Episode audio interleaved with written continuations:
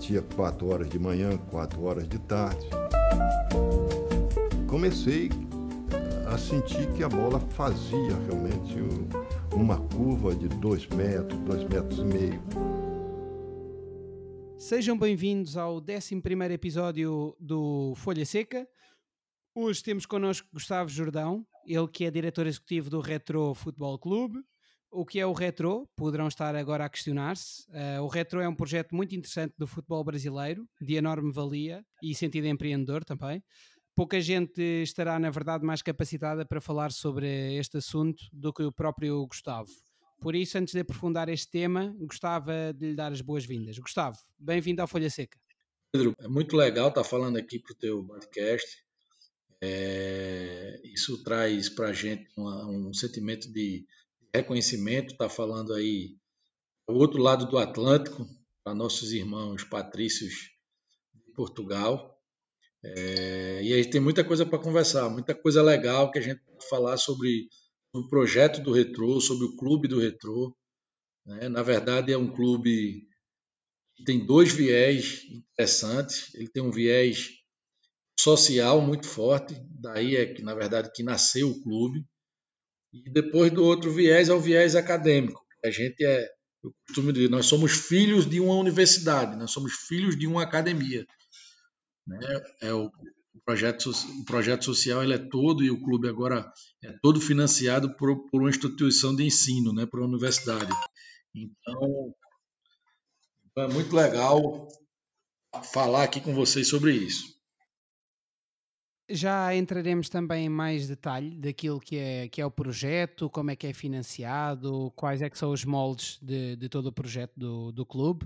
Uh, para quem não sabe, e também pegando um bocadinho nas tuas palavras, o Retro é um clube que foi fundado há muito pouco tempo, em 2016, e a sua missão é muito clara. É a missão de retirar crianças e adolescentes da vulnerabilidade e inseri-las num contexto de acompanhamento o clube acaba mesmo por ter uh, a preocupação de proporcionar até mesmo aos atletas que não atingem o futebol profissional condições para que estes tenham uma vida pessoal e profissional de excelência. Uh, o seu próprio presidente, Laércio Guerra, é originário de uma comunidade carente, que é o bairro da Casa Amarela, e já afirmou que o Retro tem uma clara pretensão de se posicionar como o maior clube social do Brasil e possivelmente até da América do Sul. Antes de entrarmos em mais detalhes sobre o clube, uh, queres também continuar a fazer essa introdução que estavas a fazer e explicar um bocadinho de todo este projeto pioneiro e de que forma é que o clube coloca em prática a sua missão, Gustavo? Vamos lá, Pedro. É... O clube nasceu em 2016 por uma vontade do presidente Laércio Guerra. Ele tem uma história inspiradora, né? Ele nasceu numa comunidade carente aqui do, do Recife, na, no estado de Pernambuco, e ele sempre foi apaixonado de futebol. E aí, quando garoto, ele tentou ser jogador de futebol, não conseguiu, um problema cardíaco. Ele sempre chegava nas bases, ia até o, as fases finais das, das famosas peneiras, estava no clube, mas sempre era reprovado nos exames médicos. Até que já com 30 anos ele, ele fez a cirurgia cardíaca já e já resolveu esse problema. Era um problema na, na válvula mitral, eu acho. Mas bem, e aí Laércio voltou-se para os estudos, foi um, um, aluno de escola pública e começou a vida dele no, no mercado, no, no, banco, né? No, trabalhando no banco. Depois do banco ele passou para o mercado de, de medicamentos. Ele teve grande sucesso e aí, já com, com 20 e poucos anos de idade, decidiu tocar um negócio, abrir um negócio. E aí foi onde veio a paixão de um amigo que em comum e ele resolveu dar aulas de, na universidade. E aí foi onde encontrou o negócio que ele queria tocar para a vida dele, que é, foi abrir a universidade. No começo foi muito difícil, a história da universidade ela, ela, ela é muito parecida com a história de vida dele, né? A universidade começou em 2011, 57 alunos. Hoje é a universidade com três campos e 30 mil alunos. É a melhor, o melhor centro universitário hoje do Nordeste, o melhor de Pernambuco, com a nota máxima do Ministério da Educação. É, é, é motivo de grande orgulho, eu gosto de falar isso porque é um grande orgulho. participar dessa trajetória. E daí, quando o Laércio se consolidou nos negócios, ele, ele por, por ter uma, uma, uma formação religiosa muito forte, ele quis devolver à sociedade um pouco o que a sociedade deu a ele através de projeto social. Como era amante do futebol, e os filhos, ele é pai de três filhos, e os filhos também são apaixonados, aficionados pelo esporte, ele decidiu fazer algo que tem a ver com futebol. E aí onde nasceu o Retro, né? uma, uma escola de futebol, onde a gente começou a atender 16 comunidades aqui da região, e essas crianças, a gente começava dos 7 ao, ao, a 9 anos.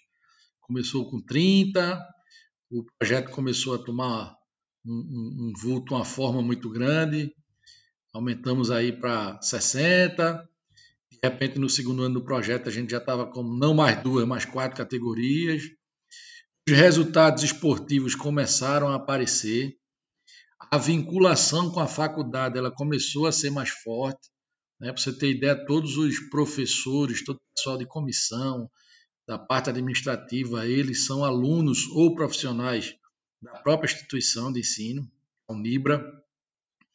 Portanto, até vocês conhecerem essa instituição, ela tem um modelo de, de, de educação um pouco diferente das universidades tradicionais. Né? A gente tem música nos corredores, a gente tem um conceito bem legal de bem-estar dentro da universidade. E aí isso reflete muito no, no desempenho acadêmico do aluno. Mas bom. Aí nasceu o retrô. O resultado esportivo começou a aparecer no futsal. A gente inicialmente é, começou o projeto no futsal. Depois do segundo ano, quando os resultados começaram a aparecer, um vice-campeonato brasileiro na categoria sub-9, vários pernambucanos, algumas competições regionais, a gente sentiu necessidade de fazer a, a integração desses meninos para o futebol que é o, o, o, futebol de campo, quando a gente chama aqui. Então, nossa categoria sub-13, que era a categoria mais velha, ela, ela começou a fazer essa interseção aí no campo, essa integração no campo. E a gente disputa no ano de 2018 o primeiro campeonato de futebol categoria sub-15 com os atletas de 14 anos. E aí chegamos até as semifinais, né, com clubes centenários aqui, né, o Esporte, o Náutico, o Santa Cruz, o próprio Porto de Caruaru, Central.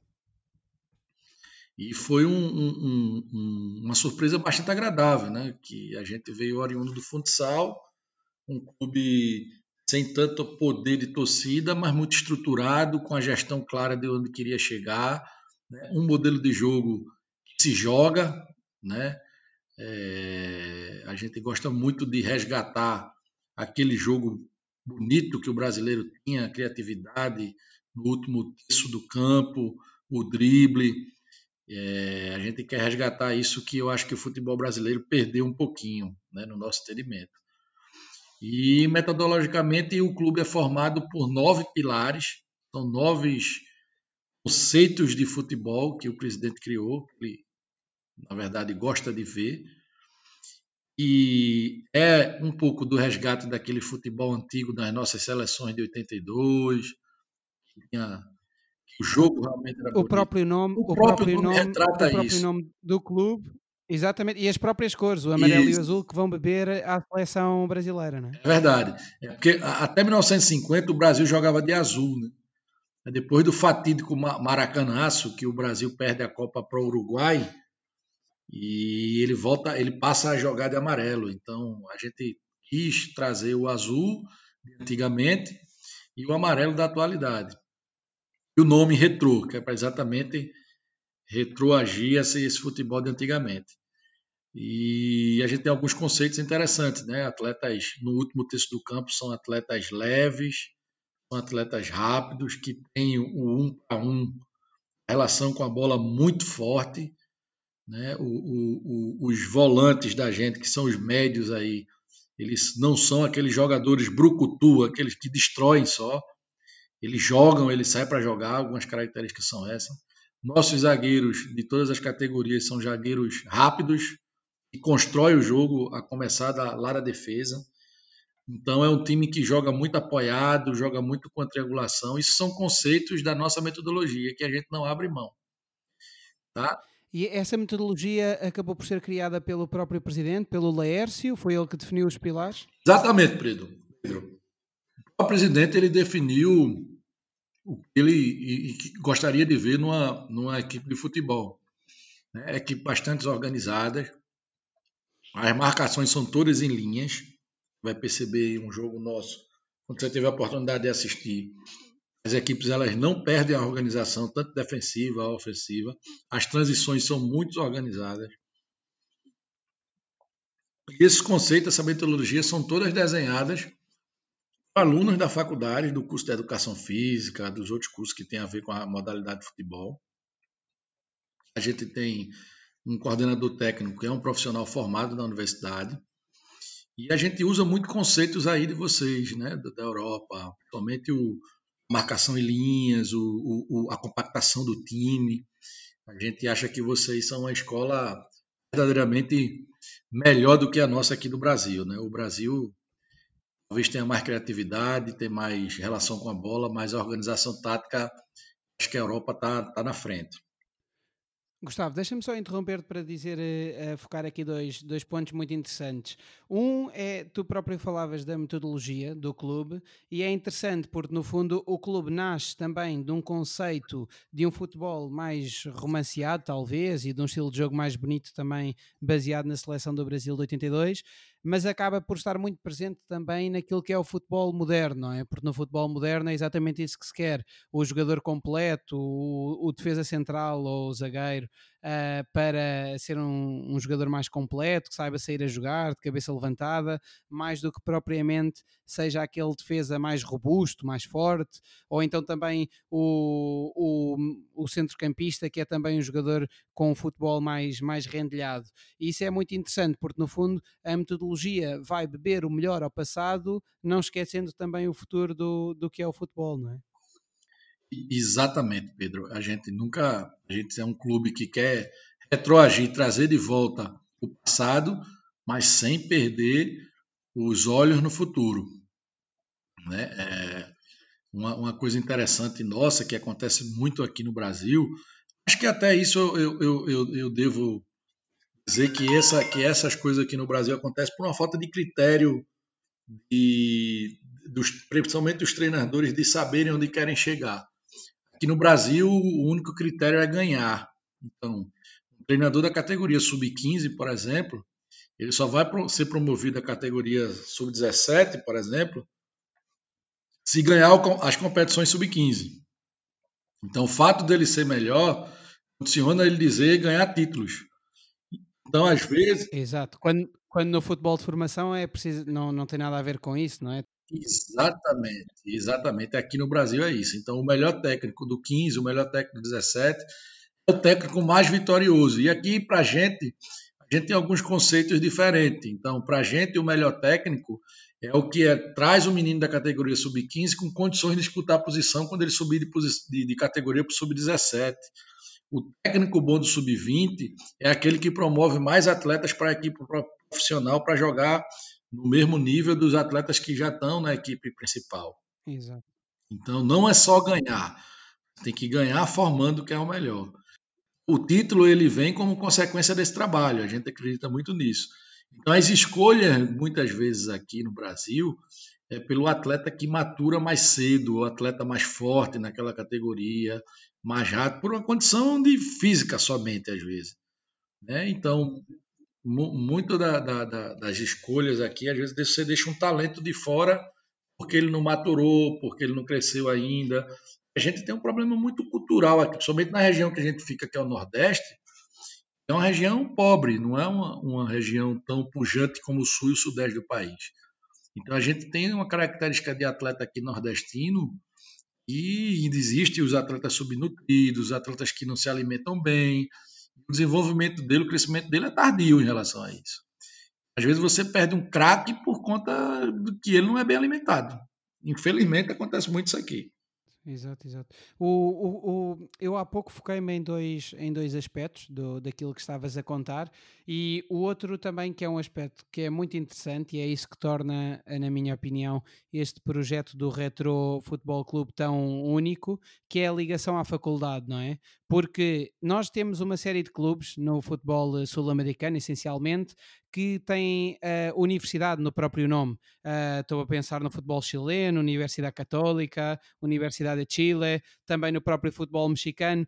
No entanto, pelo menos é a minha sensação, por muita ligação que estes clubes possam ter ao universo da faculdade, da universidade, uh, também é muito uma questão mais histórica, mais tradicional. Mas vocês, uh, pelo menos como digo, é, é, a, minha, é a minha ideia.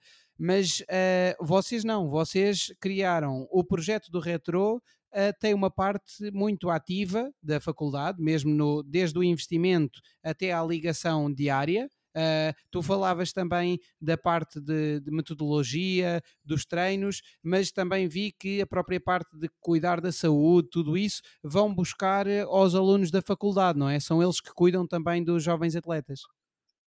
Verdade, Pedro. É, o nosso CT, o, CT e que é, que é, o mais novo, né, o construído recentemente, inaugurou em, em, faz um ano, vai fazer um ano ainda, né? Em 22 de julho de 2020, faz um ano. Ele é um grande campo, campus de extensão de estágio da universidade. Então, os fisioterapeutas, eles são todos da universidade, são professores que a gente recebe os alunos, onde tem um campo de estágio que são nossos atletas da base e do profissional. Psicologia, a gente tem a professora psicóloga, que é a psicóloga do clube, que recebe os alunos. Nutrição da mesma coisa. Tem ideia? Um, um case que eu gosto muito de falar para as pessoas. A gente fez na categoria sub-15 e 17, na apresentação do ano passado, a gente fez a, a, a, as avaliações nutricionais e percebeu um déficit interessante de alimentação, identificou a necessidade de suplementar esses atletas. E o pessoal de curso, do, do curso de farmácia desenvolveu essa, essa suplementação baseada nas informações da, da equipe de nutrição. Essa, essa, esse, essa, essa suplementação ela foi trazida para cá. Claro que esse ano a gente deu uma melhorada, deu uma profissionalizada, mas no começo foi, foi, foi assim. E no dia que a gente estava apresentando a suplementação desenvolvida pelo pessoal de farmácia da faculdade, o professor tomou um copo de hidrolítico, né? A gente usa muito Gatorade. E ele disse o que é, perguntou o que era, a gente explicou e ele disse eu consigo fazer isso também na universidade. E aí começou a produzir também o hidrolítico do treino. Então, é isso foi desenvolvido dentro da universidade para o clube. Outros trabalhos científicos que, que vão, estão tudo no forno, estão saindo agora. Algumas coisas ficou parada por causa da pandemia, mas a gente tem muito, muito trabalho interessante de fisioterapia, desenvolvimento de, de, de, alguns protocolos que são criados aqui, processo de maturação, como é que a gente aprimora ele, entendeu? Como é que a gente usa ele a nosso favor, em que momento a gente atua para melhorar as valências de, de, cada, de cada atleta que está subindo, entendeu? O processo cognitivo do atleta, algumas coisas de, de, psicologia, de, neuro, de neurociência que o pessoal usa. Muito trabalho legal, deve estar saindo aí, e tudo com a vinculação faculdade e o clube. Né? Eu, eu costumo dizer, aqui na região, você pensar em trabalhar de futebol, em qualquer área, você tem que procurar a universidade por conta desse campo de estágio aqui, né? E você tem na prática. Um estudante de jornalismo que quer trabalhar sessão de futebol, você pode estagiar no clube, com um clube profissional, disputando primeira divisão, campeonato estadual, com grandes clubes de torcida. Você vivencia um momento interessante para a profissão dele, entendeu? Então a vinculação ela é total, ela é interligada com a universidade. Né? Eu costumo dizer que o Retro é filho da Unibra. Isso é uma mais-valia imensa, porque vocês, para além do investimento brutal, também já vamos é, entrar um bocadinho em mais detalhe em relação aos números e, e, das vossas instalações, mas é uma força brutal, não é? Porque no fundo vocês têm uma massa humana, um capital que podem aproveitar de, seja jovens trabalhadores, alunos, tudo o que está relacionado com a faculdade, professores, e isso aí nas várias áreas também vos ajuda de uma forma completamente disruptiva perspectiva a, melhorar os vossos processos, não é? Como estavas a dizer, bebidas energéticas, metodologia, tudo isso. Sim, sim. A, a faculdade é o principal suporte nosso, né? É, e ainda desenvolve torcida, né? A gente consegue ter que os alunos passam a ser torcedor. O Retro ele está criando uma, uma cultura aqui, aqui interessante, né? É, a gente fica numa cidade muito próxima, como Lisboa, Cascais, aqui até mais próximo, capital do, estado, que é Recife. Então, o, a cidade já começa a acolher o clube, já começa a ver algumas. Você já começa a perceber algumas iniciativas. Tem um sentimento de que o clube é o segundo time de cada pernambucano, né? Por conta das equipes centenárias que tem aqui, mas você percebe que sempre o retorno chama a atenção. Pelo nível de organização, pelo poder do investimento, né? Apesar da, da pandemia atrapalhar um pouquinho, principalmente as competições que estão paradas aqui no Brasil ainda, provavelmente aqui dia 5 de julho a gente volta ao Pernambucano, mas a base ainda não tem data e onde é a gente muito forte, né? A base da gente é muito forte. Mas estamos firmes. Gustavo, o, hoje o clube tem mais de 400 jovens nos seus escalões de formação, encontrando-se aproximadamente cerca de 30 a 35% destes jovens numa situação de muita vulnerabilidade.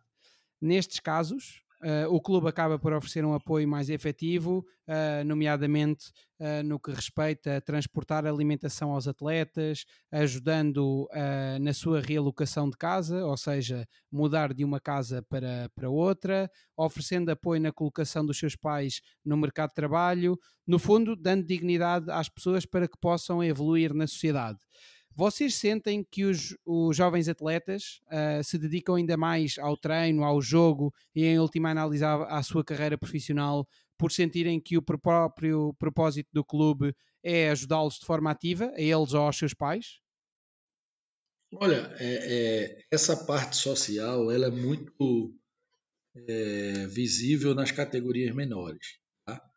A gente começa aqui no sub-7 com futsal e vai até o sub-11. Então, o critério é, é, ter a vaga dentro do clube, é a gente conseguir atender bem essa, essa, esse futuro atleta, essa criança que, que tem um futuro atleta. Porque nessa categoria a gente tem alguns programas interessantes, né, que você falou aí. A alocação do, da família, quando se tem uma necessidade nas empresas do grupo, o programa nutricional, onde a gente ajuda a distribuição de, de cestas básicas para os mais carentes, né? E alguma qualificação que se tenha na universidade, a gente caminha os pais também para fazer. É, então não tem muito critério esportivo, né? Do resultado esportivo. O critério é ter a vaga e a gente atender bem. E a gente percebe que algumas crianças, ela, eu, assim, é a vida delas, né? É, joga pela vida mesmo, joga por satisfação. Já nas categorias maiores, a partir do 15, por exemplo, ele passa a ter um viés mais de desempenho. Né? A gente consegue já ver que a avaliação nossa é mais desempenho. Exato, exato, exato. O, vocês é curioso porque ao longo do vosso centro de treinos uh, acabam por se observar várias figuras históricas do futebol mundial. Uh, casos do Pelé, Cristiano Ronaldo, não tendo ainda naturalmente o clube na sua história jogadores de classe mundial para também os poder retratar nas, nas instalações. Além das naturais sessões de treino, que obviamente que servem para a formação do, dos jovens atletas, a presença de role models no ambiente do clube acaba por fazer parte também da formação destes jovens, ou seja, acaba a presença destes modelos por ser acompanhada também de um discurso por parte dos técnicos do clube sobre a forma de como os jovens se devem aplicar para depois no futuro poderem colher os frutos e ter uma carreira de sucesso? Na verdade, eles são, eles são grandes inspirações, né? Eu acho que não, os treinadores nem usam muito eles como exemplo, porque não há necessidade. Eu acho que onde ele, quando você fala de futebol, você vê grandes jogadores de classe mundiais e, e isso é visível.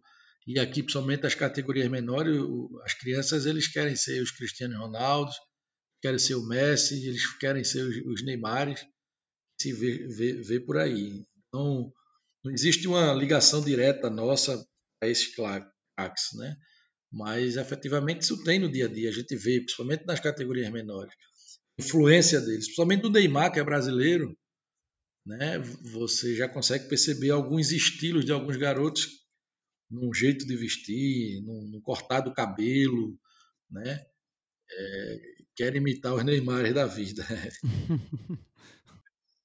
Aproveitando também esta, esta última questão, um, eu gostava também de fazer aqui a ponte a outro conceito que já foi abordado no, aqui no Folha Seca, que é o questão, a questão dos role models uh, no desenvolvimento de talento dos jovens atletas, mas não os role models mais distantes, como são o Neymar, o Cristiano, o Messi, que são um exemplo uh, que os jovens veem pela televisão, mas os role models que uh, crescem com os atletas. Ou seja, o que é que eu quero dizer com isto? Uh, é diferente, tem um impacto diferente para um jovem jogador uh, ser colega ou ter sido já colega anteriormente uh, de um seu amigo que tenha treinado com ele e que de um momento para o outro é transferido para um clube maior e consegue ter uma carreira do mais alto nível faz também parte da visão do retro uh, colocar também atletas nos, nos maiores clubes e também com isso poder dar o exemplo aos jovens que andam a trabalhar no clube e que também procuram melhores, melhores condições de vida para si? Sim. vou te explicar duas coisas. A, a gente percebeu no final do ano passado, a gente promoveu uma competição chamada Aldeia Cup. Foi uma competição onde a gente recebeu equipes do Brasil inteiro nas categorias sub-13, 15 e 17. Sabemos o Flamengo, Corinthians, Grêmio, Palmeiras, Red Bull. E, e a gente viu muito claramente, inclusive veio o pessoal da CBF das categorias de base para assistir a Copa e ficar mais perto e entender o que a gente estava fazendo, o que a gente queria com essa Copa. E a gente viu que essa é a forma de ter alguém do futebol, alguém do meio que já viveu, que já passou por muita coisa, ajudava muito no crescimento do atleta. A gente tinha um, um pequeno preconceito, na verdade, a gente tinha uma desconfiança do pessoal que tinha somente esse conhecimento empírico. Né?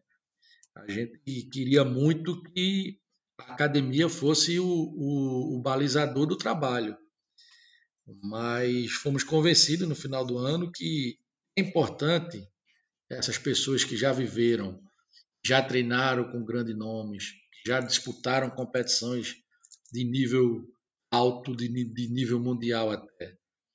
Então a gente tem algumas pessoas aqui nas nossas equipes que a gente chama os caras da bola, na gíria aqui do futebol.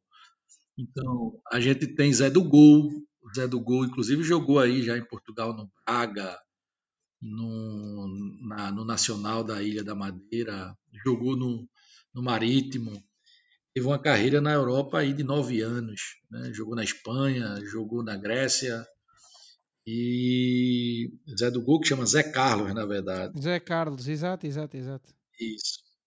Ele é o nosso. Hoje, ele, ele entregou, integrou a equipe aqui ano passado como coordenador técnico. Hoje, ele é o auxiliar técnico da equipe principal. Mas essa vivência dos meninos com ele ajudou muito, né? O Zé do Gol aqui jogou em grandes clubes no Brasil, no Flamengo, no Botafogo, no Juventude, né? disputou finais de competições nacionais. Então, depois do Zé do Gol vieram alguns outros nomes do, do, do futebol aqui nacional.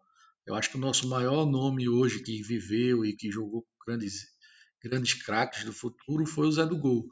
Mas a gente tem alguns outros ex-atletas que integram nosso, nossa, nas comissões na base inteira, entendeu? Sim, sim, sim. Não, e isso é muito importante, Gustavo. No entanto, eu referia mais um, a um jovem que tivesse ido diretamente do retro para outro clube, porque no fundo uh, os, usando esse exemplo do Zé do Gol, ele não era do retro. É. Eu, como jovem de 13 anos, se eu vir um, um, colega meu a ser transferido para um Flamengo ou um Corinthians, isso vai me dar uma motivação muito grande. É. Tem, tem sim. É, no passado, né, é, a gente participou de uma competição que chama aqui Copa Carpina e a gente recebeu a visita de vários clubes do Brasil. E a gente fez o nosso primeiro negócio, digamos assim.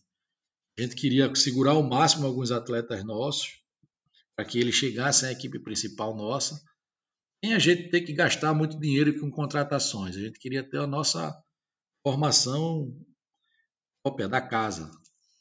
Só que aí a gente tem um menino Vitor, chama Vitor Marcelo, Vitor Tabica, popularmente aqui conhecido.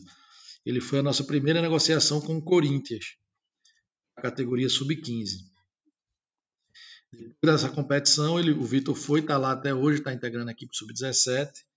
E nessa competição que eu falei no início, a Aldeia Cup, a gente fez um outro negócio com um Atlético Paranaense, que é um dos grandes formadores da base aqui no Brasil o Matheus Otávio, ele foi também para a equipe sub-17.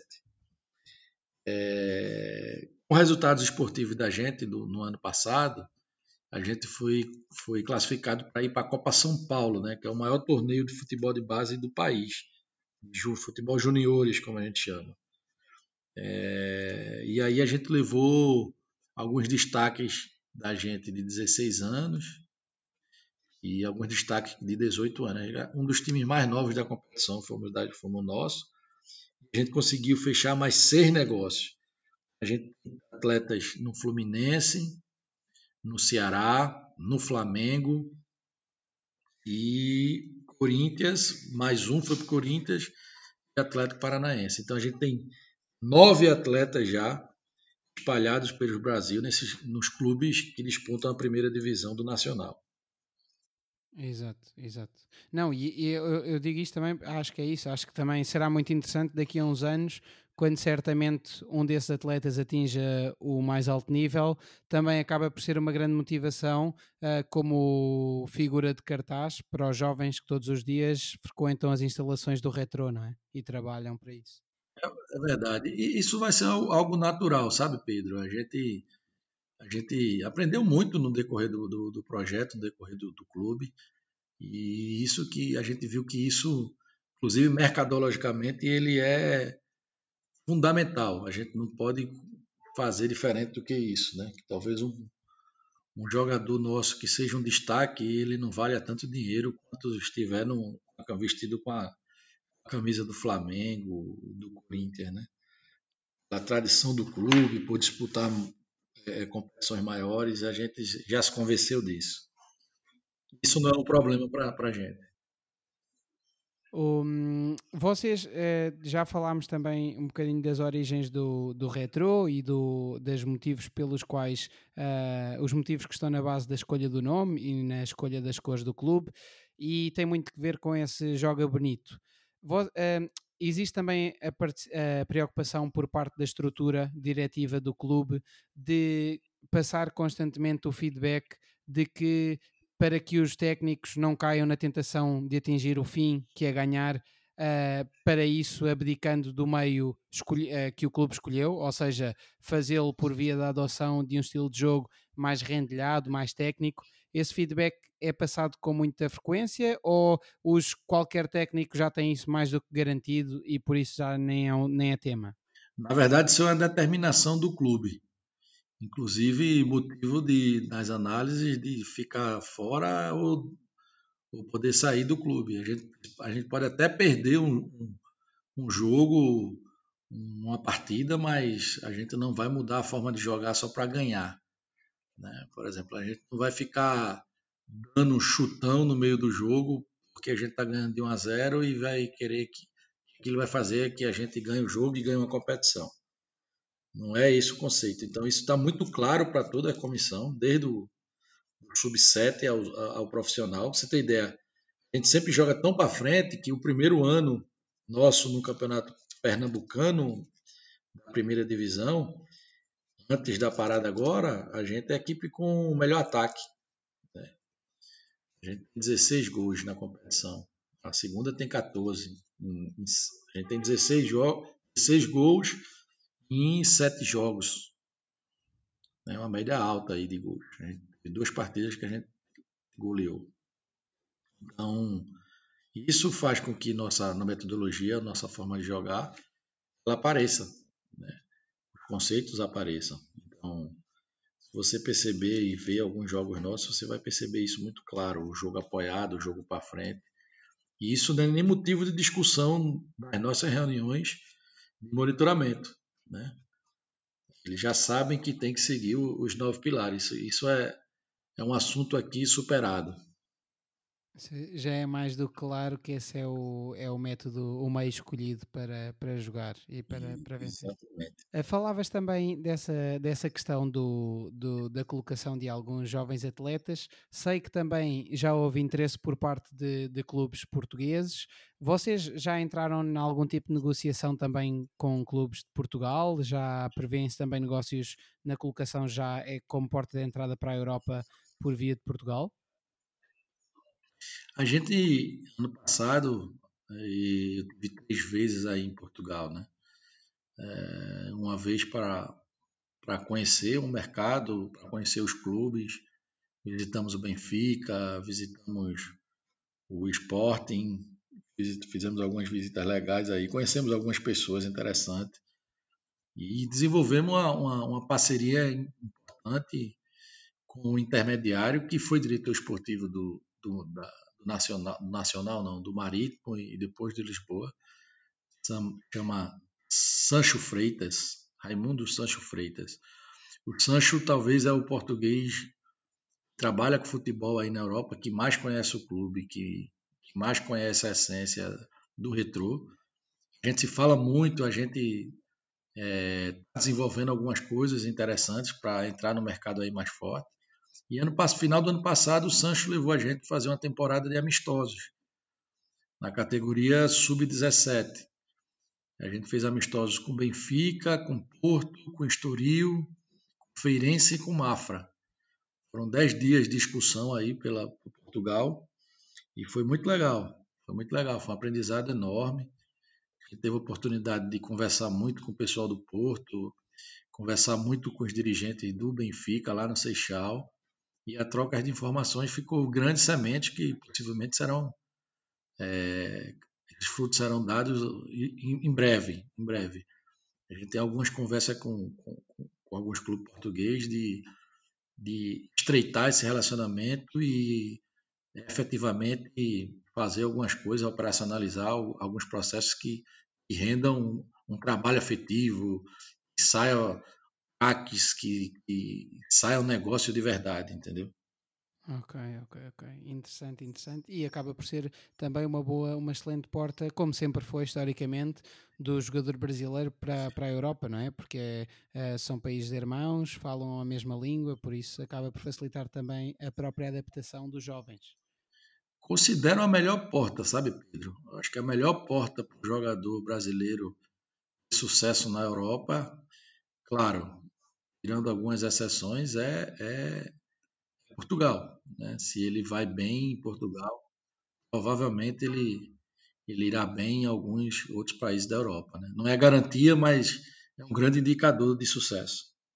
Sim, sim, até porque eh, para além das questões culturais, o próprio estilo de jogo, claro com as devidas uh, diferenças, mas é um estilo de jogo também que propicia a técnica dos, dos jogadores e por isso o jogador brasileiro que é muito técnico, quando vem para a Europa, mais fácil do que muitas das vezes do que adaptar-se a um futebol mais físico, é também entrar para um futebol mais como os latinos e em que tem muita vertente técnica. É verdade, Pedro, você tem razão. Gustavo, uh, o Retro tem apostado muito também, como uh, há pouco falávamos, no desenvolvimento das suas infraestruturas.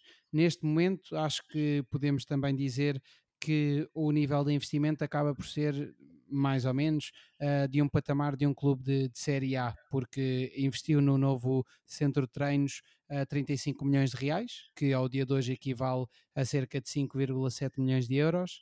Uh, hoje em dia, isso representa uh, 16 hectares de terreno, 68 quartos na sua instalação hoteleira, 6 campos de futebol à disposição das várias equipas, um auditório, um centro de convenções.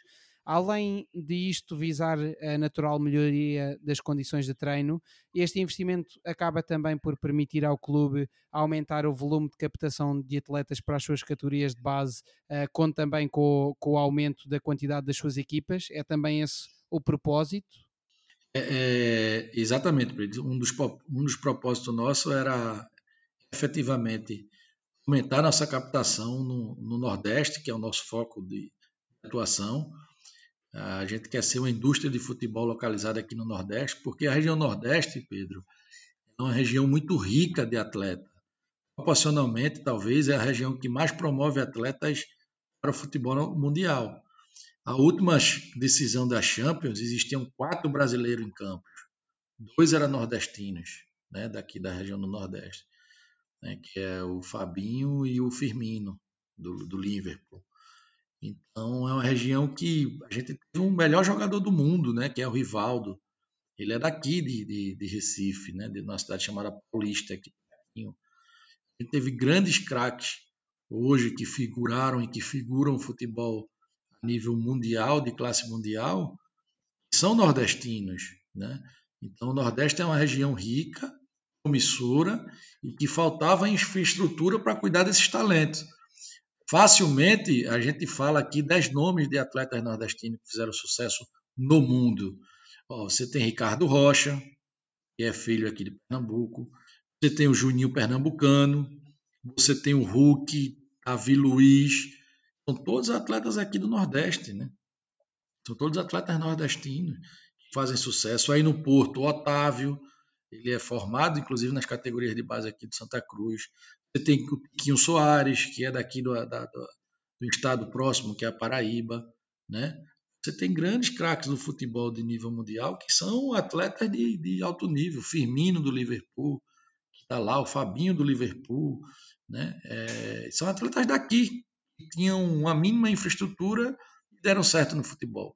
Então, a, a, essa estrutura foi criada né, atender bem esses atletas que vêm das diversos estados aqui da região Nordeste, para a gente melhorar nosso poder de captação, formar igual aos centros do Sul e Sudeste do país formam, que é a grande diferença. Se eu tenho um atleta, um atleta bem formado, provavelmente ele, ele vai conseguir ir bem em qualquer clube que a gente for colocá-lo fazer uma, um período de bateria, de estágios, de teste, dessas coisas. Provavelmente um atleta bem formado, ele vai atender bem minha equipe principal. Eu não preciso sair ao mercado e contratar, às vezes, é, atletas que não têm o nosso perfil, não têm nosso estilo de jogo, por uma quantia virtuosa de dinheiro e não dá certo. Minimizo muito o erro da gente, né? minimizo a, a, a margem de que a gente fazer uma contratação errada ou de que uma coisa não dê certo ela que ela diminua. Essa é a filosofia, essa é a maneira de, de porquê, o, talvez o porquê justificar esse tamanho investimento. Além do que o presidente ele é muito é, jeitoso, ele é um cara muito organizado, então ele não entra no negócio, ele quer fazer sempre do, do, o melhor, ele quer fazer tudo bem feito. Você vê a universidade é uma coisa absurda, é, é, é algo muito bonito de se ver. A, a, a Universidade, o Campus 2 da Universidade, ela tem um, um prêmio nacional de paisagismo. Você vê o, o, o, requinte que ele cuida das coisas. E o, podemos dizer que hoje em dia um jovem atleta do Nordeste acaba já por preferir uh, ir jogar para o retro do que para os maiores clubes da região, como o Sport, Santa Cruz e o Náutico? Olha, hoje, quando se tem uma disputa de um atleta contra, Sport, contra Náutico e Santa Cruz, a gente não tem muita dificuldade de que o atleta decida para vir para cá, tá? Por conta das opções de instalações, de é, infraestrutura de treino, de trabalho, realmente eles são, a gente tem uma distância avassaladora deles. Mas o esporte ainda se tem uma bandeira, o esporte ainda disputa as competições maiores, o tempo e o critério técnico, Ele realmente é um clube que teve um, um, um tempo de sucesso de ganhar campeonatos de, de longas datas. Então ele tem essa vantagem de disputar as competições nacionais, que agora essa coisa vai, vai mudando com o tempo, né? A gente está efetivamente no segundo ano de trabalho do futebol de base. Então, ano passado a gente já disputou duas finais com eles. Verdade que perdeu, mas foi dois grandes jogos. E aí a gente já conseguiu se classificar com a Copa São Paulo. É, então, é importante que a, gente, que a gente comece a ganhar essas competições estaduais, que é o qualify para as nacionais. O esporte tem tido sucesso nisso e, consequentemente, com grandes competições, ele consegue atrair alguns atletas interessantes. Mas no quesito infraestrutura, qualidade de treino, a gente, eu acredito que está até melhor que os três. Uh, mas no fundo, isso acaba também para que vocês, sem qualquer dúvida, consigam atrair eh, mais esses atletas, mais do que a própria história e os largos anos do clube, acaba por ser, lá está, a tal presença nos campeonatos nacionais da, da primeira equipa, não é? É, isso, isso diminui a distância consideravelmente. Né? O, o fato de a gente estar muito bem posicionado, por exemplo, agora na competição estadual, profissional, isso é um fator relevante. Então a gente tem três metas na, na, na equipe profissional aqui a atingir e eu acho que vai ser muito legal a gente conseguir atingir, porque isso vai ser um fator decisivo na hora da escolha do, do atleta vir ao clube aqui do Nordeste. Claro. O Gustavo, há aqui uma coisa que por vezes pode confundir eh, as pessoas, que é o clube tem claramente uma vertente uh, e tem uma missão, mais do que uma vertente, tem uma missão claramente social uh, e de apoio aos jovens atletas, à sua conjuntura, uh, a tudo o que são, a tudo o que o rodeia, nomeadamente os seus pais. Apesar de, de, deste propósito ser claramente social, o dinheiro que o Retro arrecadar no futuro, em eventuais transferências de jogadores, acabará uh, o quê? Numa primeira fase por servir de autofinanciamento do projeto e numa segunda fase uh, visará de alguma forma a obtenção de lucro? Ou qual é que é uh, o ideal destas, destas transferências e de, e de todo o negócio, de toda a atividade comercial do, do clube? Na verdade, o, o, o, que vai ser, o que isso é muito claro, que o presidente é, a ideia é que todos esses lucros serão para refinanciar o projeto. Né? A, intenção é que o, o projeto se autossustente para poder andar com suas próprias pernas. Ele, em nenhum momento, ele criou o, o clube para ter vantagem financeira, para ter lucro financeiro. Isso não está nem cogitado. Né? Ok, ok. O, o Retro é um clube muito ambicioso, uh, desportivamente, conforme comentam os vários técnicos que, que trabalham no, no clube. Uh, e tem uma frase muito engraçada que, que eu já ouvi da boca de, de vários técnicos, que é que o Retro é um clube que já nasceu grande. E, na verdade, dentro dos próximos cinco anos, o clube tem o objetivo de disputar a Série B do Campeonato Brasileiro.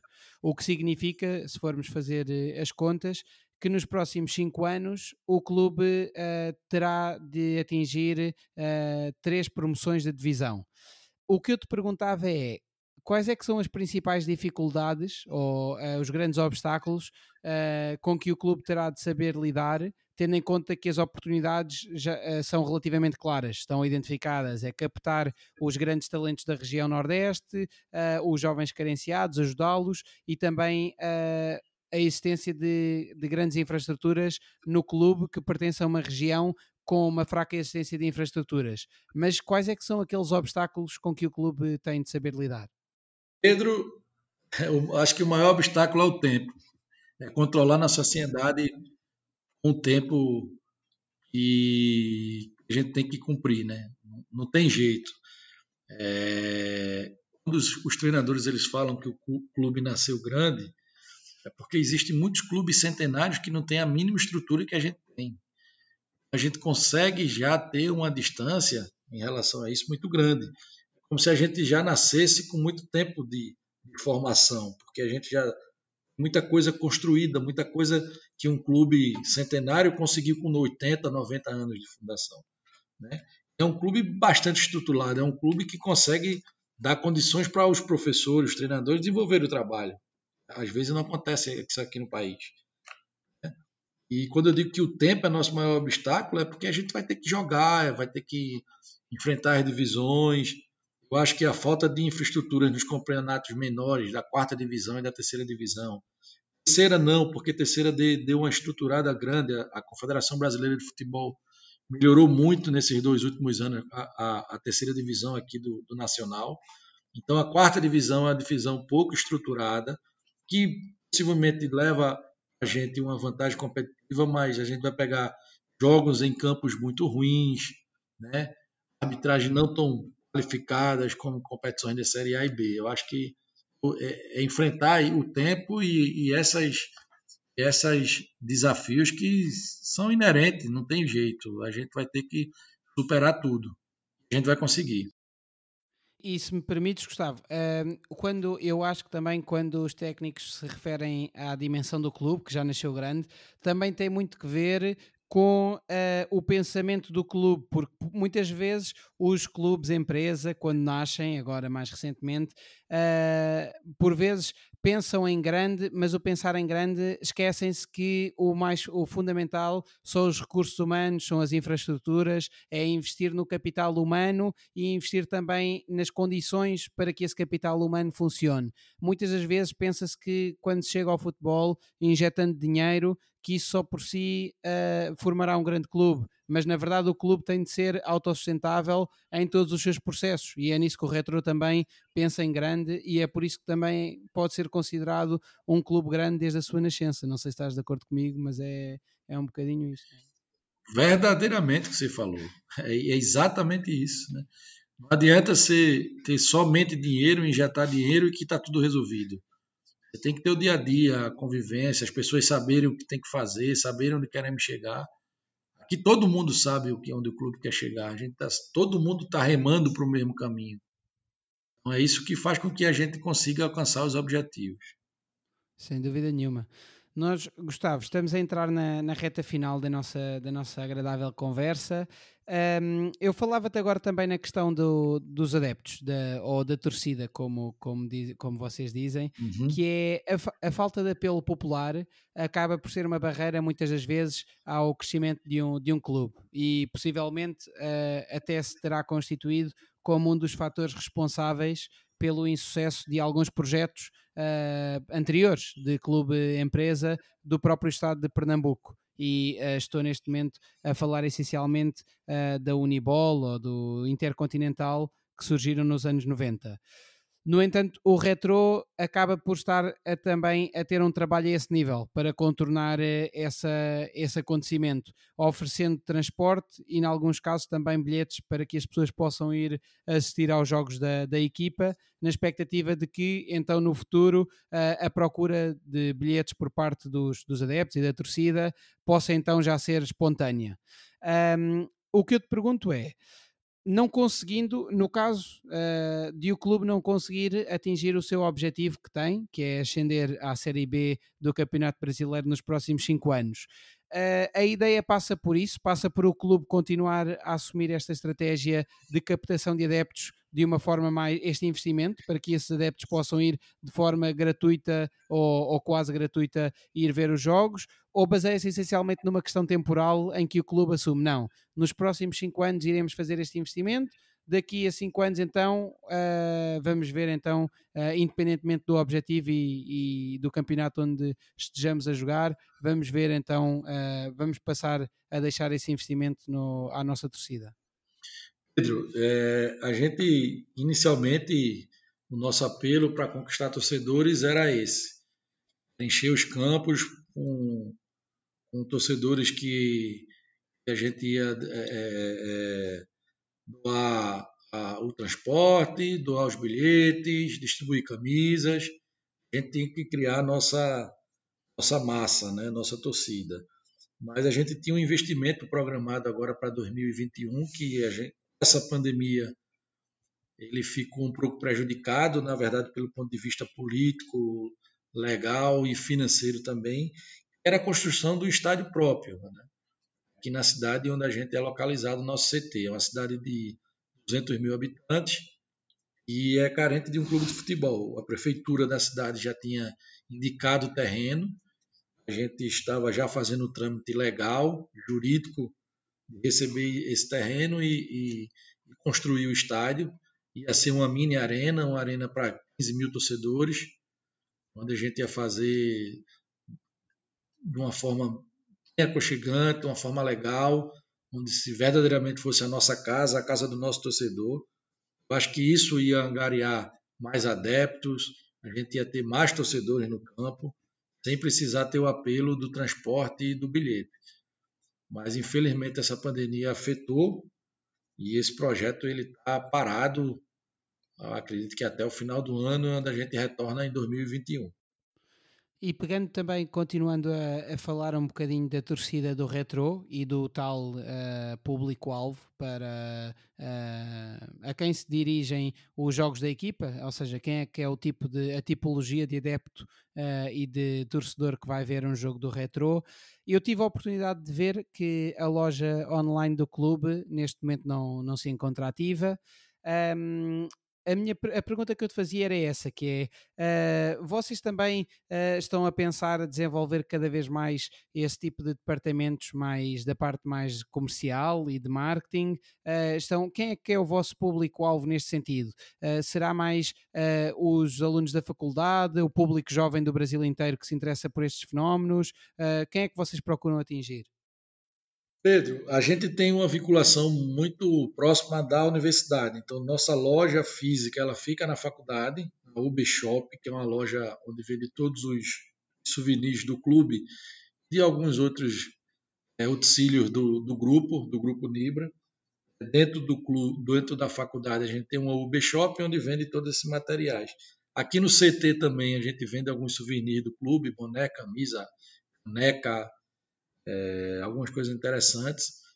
A nossa campanha de marketing é muito forte ainda no, no Instagram, plataformas de redes sociais. A gente não desenvolveu a loja online ainda por uma questão de prioridades mesmo do clube, a gente não, não vê tanta necessidade. E a gente quer atingir todo o clube, todo o público que gosta de ver um bom futebol, gosta de histórias interessantes de formação de clubes, gosta dessas curiosidades. É, na verdade, os amantes verdadeiramente do bom futebol, do bom jogo. É esse que, é esse que a gente quer atingir, de todas as idades, de todo sexo, cor, religião. Isso para a gente não é importante. A gente quer ter as pessoas que gostem de ver futebol, um bom futebol. Ok, ok. E na verdade, diria eu, pode haver também aqui uma janela de oportunidade, porque hoje em dia, com a globalização do futebol, os próprios adeptos são cada vez mais universais, não é? Seguem os clubes da Premier League, da Liga Espanhola, por isso, mesmo dentro do próprio país, uh, as pessoas e os jovens adeptos querem ver cada vez mais bom futebol, e isso também poderá uh, condicionar a sua escolha do seu clube, não é? Isso também, vocês também poderão aproveitar eventualmente esse, esse fator. É verdade, Pedro, você tem toda a razão. O, para terminar, eh, está na hora da tua sugestão de conteúdo. Uh, Perguntava-te se tens algum livro, algum documentário, série, filme ou outro tipo de, de, conteúdo que possas sugerir a quem nos ouve e quais os motivos dessa, dessa tua escolha. Pedro, eu, eu, eu costumo ler muito sobre futebol? Tem um, alguns livros interessantes, né? A bola não entra por acaso, né? É um livro, uma leitura bastante interessante. Do Ferran, do Ferran Soriano, não é? Para quem não conhece. Isso. E mas recentemente eu assisti um, um, um, uma série no Netflix que chama Clube de Cuervos. Ele retrata muito o futebol, é uma história passada no futebol mexicano, né? Muito parecido com o futebol brasileiro. Então ele envolve uma mistura futebol como paixão, como a gente trata aqui no Brasil ainda, é uma paixão nacional, pouco profissionalismo, as gestões familiares envolvidas, né? É, aí, infelizmente, algumas opções do futebol, de treinadores, dos agentes, né? a história do decesso de um clube, do, do, de, uma, de uma cidade que é apaixonada pelo clube. É muito legal essa série, são quatro temporadas, né, e ela, ela fala do futebol de um jeito muito legal. Né? É, sabe, no futebol mexicano, como eu te falei, mas vale muito a pena ver é, relação do futebol com, com as grandes empresas, com a mídia, a história das cotas de televisão, né? Das grandes televisões, como domina o futebol. É muito legal, vale muito a pena ver essas quatro temporadas do, do Clube do Cuervos. E encontras, encontras uh, vários paralelismos entre essa série e o próprio futebol brasileiro? Muito. muita coisa parecida, muita coisa mesmo. Esse aí eu, eu conheço de nome, mas uh, honestamente ainda não a vi. Apenas para quem não sabe, e também voltando aqui à tua outra sugestão, do A Bola Não Entra Por Acaso, que foi um livro escrito pelo Ferran Soriano, para quem não sabe, eh, falamos do atual CEO do grupo do, do City Football Group, que detém, entre outras equipas, o Manchester City, e que foi também o vice-presidente do Barcelona, e ele explica que não é por, eh, tal como o próprio título indica, não é? Não é por acaso que a bola entra e que se ganham jogos, mas que há todo um trabalho por, eh, por trás e explicita um bocadinho os vários elementos da, da gestão do, de um clube, não é? Verdade. Uma outra série que fala muito da história do começo do futebol argentino. O futebol argentino é um futebol muito aguerrido, de muita força, de muita disputa. Tem também a relação com a bola muito interessante, a habilidade dos jogadores latinos, mas que retrata histórias dos clubes, que, que é muito interessante. Na Argentina, os clubes são nascidos nos bairros. Né? Chama a Costa Brava, o nome do, desse seriado, mas é um seriado curto tem uma temporada, ele é muito no início, ele não está finalizado. Mas tem muita, muito a ver com relação da violência no futebol na Argentina, das facções criminosas que foram criadas com a desculpa de ter futebol. Na Europa vocês não têm, talvez não tenham muito isso, mas aqui tem muito, né? Essa história das torcidas organizadas são verdadeiras facções criminosas. Isso é um problema sério do nosso futebol hoje. Sim, sim, sim, sim. Não, e, e na Europa também, também existem. Gustavo, foi um prazer, uma conversa sobre a gestão desportiva no seu estado mais puro, uh, um projeto muito valor, conforme uh, referi ao início e acabei por não enganar ninguém. por isso, agradeço-te uma vez mais a tua presença neste fórum de discussão da gestão desportiva. Pedro, agradeço você a oportunidade de falar um pouquinho do retrô. Né? Fica a dica aqui para todos acompanharem, ver nossa torcer nossa jornada. E quando você precisar, estou à disposição, viu, amigo? Grande abraço. Muito obrigado, Gustavo. A todos os ouvintes, espero que tenham gostado tanto como, como nós desta conversa. Voltaremos a encontrar-nos para a semana. Até lá já sabem, uh, para os que ainda não fizeram. Uh, coloquem um like na página do Facebook e sigam a página do Folha Seca no Spotify para que possam ter um acesso mais rápido, seja a este como a outros episódios com os vários protagonistas do, do futebol internacional. Um abraço a todos.